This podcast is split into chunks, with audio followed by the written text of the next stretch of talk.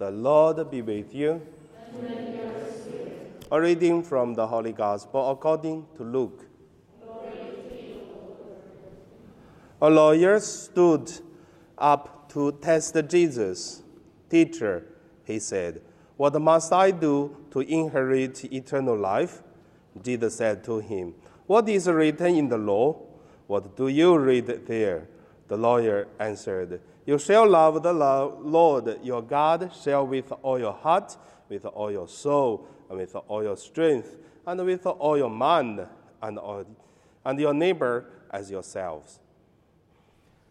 And Jesus said to him, You have given the right answer. Do this, and you will live.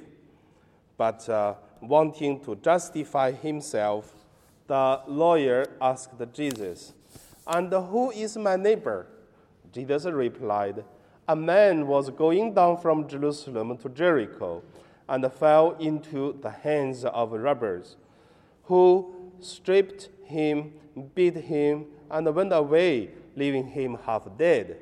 Now, by chance, a priest was going down that road, and when he saw him, he passed by on the other side.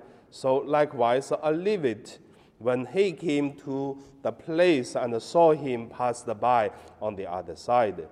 But a Samaritan, while traveling, came near him, and when he saw him, he was moved with pity. He went to him and uh, bandaged him his wound, having poured oil and wine on them.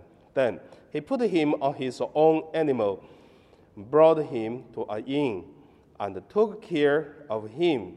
The next day, the Samaritan took out two denarii and gave them to the innkeeper and said, Take care of him, and when I came back, I will repay you whatever more you spend.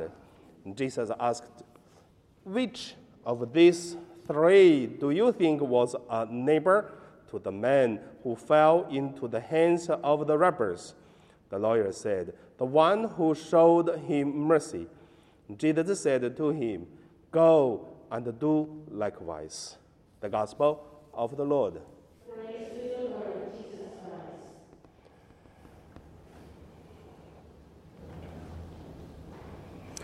So in today's gospel, we can hear they were, the lawyer was asking about who is my neighbor from the beginning until the end, and then Jesus used a parable to answer his questions.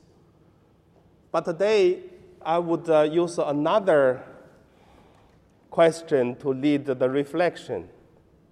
Who is Samaritan? So, who is Samaritan in today's the the gospel, we can see clearly the Good Samaritan, it is taking care the person who was robbed by uh, the people and then threw him half died beside the road.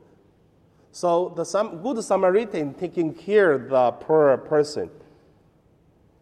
But who is the Good Samaritan for us?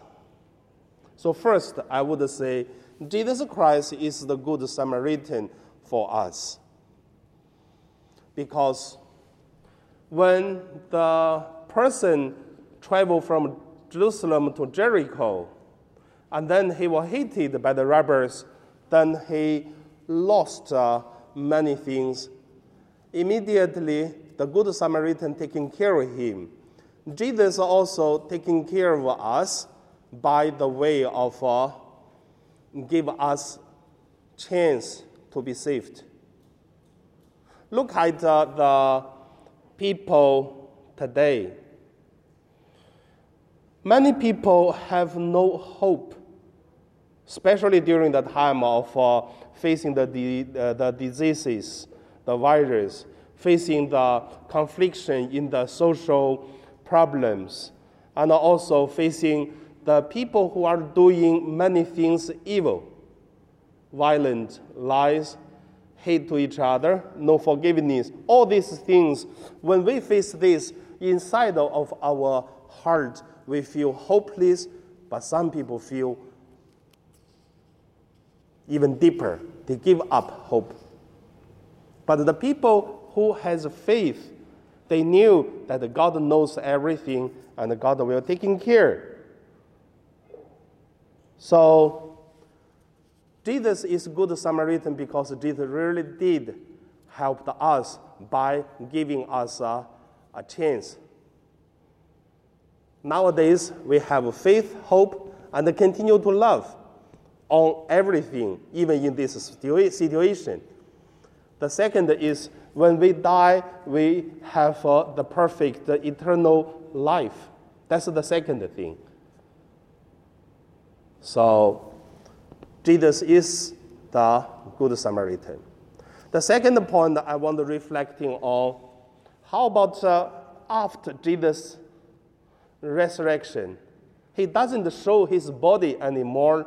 He doesn't like a cooking uh, barbecue fish and then give to his disciples. Nowadays, we have to see God through our faith. So, how do we consider Jesus is good Samaritan through this situation? Then look at today's uh, gospel. In the parable, we also could see one thing. When the Good Samaritan left uh, the inn, he told the innkeeper to say, uh, Take care of him, and when I come back, I will repay you whatever more you spend. So you see, Jesus, compared to this Good Samaritan, we can see one thing. And Jesus left this world ascension, and then he leave words. He say, "I will not abandon you as a, a infinite." And also, even the heaven and earth could pass, but my words not pass. I'll be with you. So all these words give us a quite a strong help and a strong strength we knew God is with us.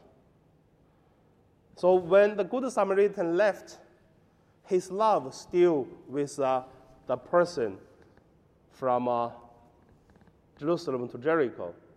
And today, through the Holy Eucharist, we could feel that uh, God is also continue with us through the Mass, through the sacraments. And how do we do to facing the Good Samaritan, that's the third thing I want to reflect. How? I just bring this thing to you to reflect what's happened from February up to now. So, how's, how do you think about your life? From February up to now, we cannot go home, no more holiday, cannot go out. And then with the mask, it's very difficult to breathe even how beautiful you cannot see each other, isn't And also, even though still have a lot of uh, fightings, a lot of uh, people who are hate each other. Once you open the TV, you don't want to see anymore. You feel the world become bad, not like before. All this give us a lot of lots of uh, things make us feel hopeless that it is how do we look at the Good Samaritan. Really, even there are robbers around, even we are treated terribly, but there is always a Good Samaritan. So, around this uh, more than half a year, how do you live your life? Do you have a hope in the heart? Do you continue to love even you are betrayed? even you treated badly. I tell you, not that easy, especially when you are betrayed by someone, when you are putting your love, but same time you get is the hatred from the person you love. The more, the more they betrayed you. Continue love. That is a good Samaritan. Because we betrayed God, God continue love us. God is good Samaritan. Okay, my reflection and sharing finishing in this point. So let us just continue reflecting, acting in the spirit of a Good Samaritan. So now, let us pray.